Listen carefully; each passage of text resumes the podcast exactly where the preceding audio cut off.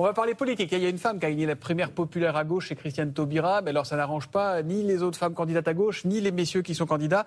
Euh, on va en parler. Est-ce que la clarification va enfin venir à gauche? Euh, On va en parler avec Julien Bayou, qui est le secrétaire national d'Europe Écologie Les Verts, et qui est l'invité de Jeff Wittenberg. C'est les 4V. Bonjour et bienvenue à tous les deux. Et en effet, bonjour à tous. Bonjour Julien Bayou. Bonjour, merci pour l'invitation. Quelle a été votre réaction euh, hier soir en découvrant euh, la note accordée par les 390 000 votants de la primaire populaire? Assez bien plus pour votre candidat Yannick Jadot, qui arrive donc, Thomas le rappelait, à la deuxième place derrière Christiane Taubira, qui a eu, elle, un bien plus, une mention bien plus. Bah écoutez, tout ça pour ça, en fait. Hein, euh, ça fait plusieurs mois que le débat est entravé, qu'on ne peut pas parler des, projets, de la manière dont on veut affronter le dérèglement climatique, les inégalités dans ce pays, parce qu'on nous parle de rassemblement à gauche, nous, nous portons la candidature de l'écologie et de la justice sociale. Et finalement, maintenant, c'est assez clair. Il y a une multitude de candidatures à gauche. Il y en a même une de plus si on considère que Christiane Taubira euh, va présenter effectivement sa candidature, on verra.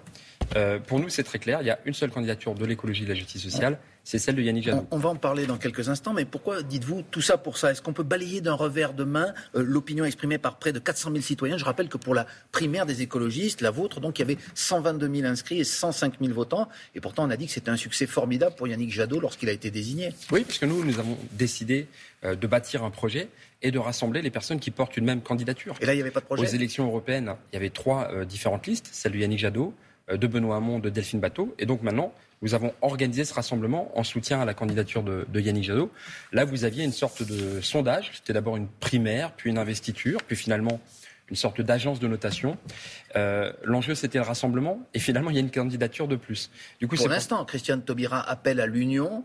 Euh, vous n'allez pas entendre cet appel. Il ne se passera rien dans les prochains jours. C'est ce que vous nous dites? Je, n'en sais rien. Euh, finalement, vous avez en quelque de sorte. votre côté, vous savez ce qui va se passer de votre côté. Vous avez les soutiens de François Hollande et de Manuel Valls, hein, euh, Arnaud Montebourg, Anne Hidalgo, Christiane Taubira, la social-démocratie, qui essaye de se départager. Cela me concerne assez peu. Hein.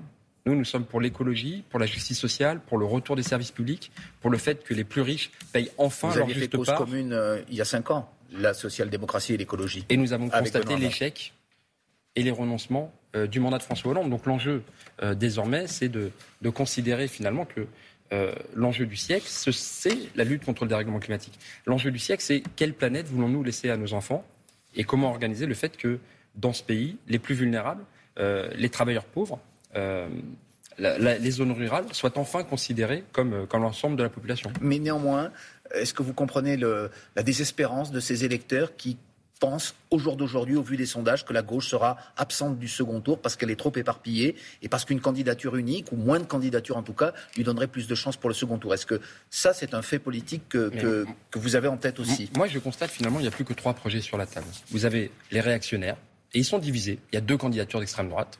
Vous avez les conservateurs. Il y a deux candidatures à droite. Hein.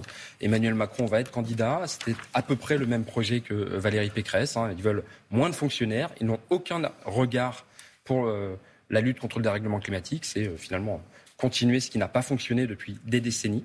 Et puis il y a le progressisme. Et ça, c'est l'écologie. Si vous vous intéressez à l'humanisme, à la redistribution, au fait que euh, dans ce pays, le travail puisse payer, eh bien, ce sont les écologistes qui proposent d'augmenter les salaires, de délever le point d'indice et de lutter contre les petites retraites ça veut dire que les autres n'existent pas. Euh, vous dites il y a euh, l'extrême droite. Et il y a effectivement différentes candidatures à gauche. Mais vous leur demandez de venir derrière vous ou même pas aujourd'hui Pour que les choses soient claires. La candidature de l'écologie et de la justice sociale. Toutes les personnes, toutes les personnes, d'où qu'elles viennent, qu'elles soient euh, écologistes de longue date, des fondateurs et des fondatrices, qu'elles soient récemment intéressées à la lutte contre le dérèglement climatique parce qu'elles ont été bouleversées par les méga-feux en Australie, parce qu'elles ont subi la canicule, parce qu'elles constatent, comme vous et moi, que les prix et légumes sont plus chers à cause des aléas climatiques eh bien, ces personnes sont les bienvenues pour faire campagne. Alors, Jadot2022.fr. Voilà, cette candidature Yannick Jadot 2022, pour l'instant, force est de constater, ce ne sont que des sondages, des intentions de vote, qu'elle n'a pas encore décollé. Pardon.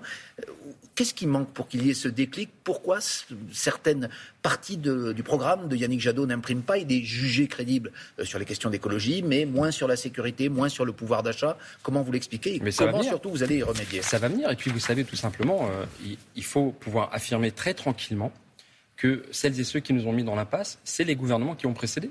Vous parlez de sécurité, c'est la droite qui en parle beaucoup, mais c'est elle qui a baissé le nombre de fonctionnaires, moins 10 000 policiers.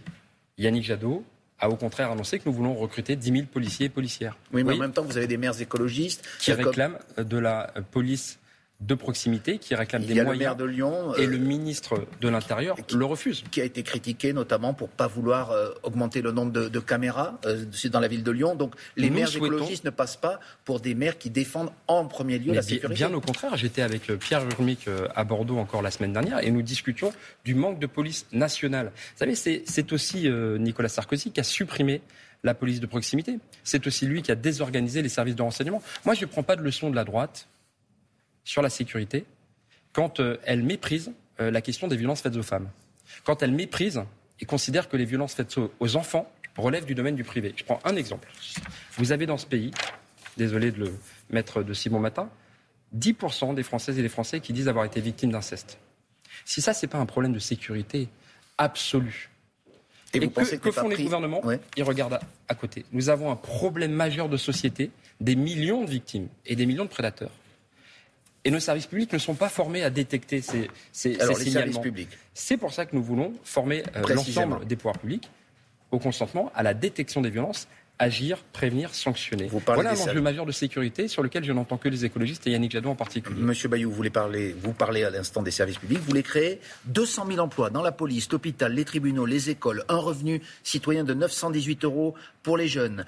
Euh, comment arriver à financer un tel programme sans une augmentation générale des impôts? Est-ce que le bonus-malus écologique et la, et la création d'un ISF climatique, c'est ce que vous proposez, ce sera suffisant?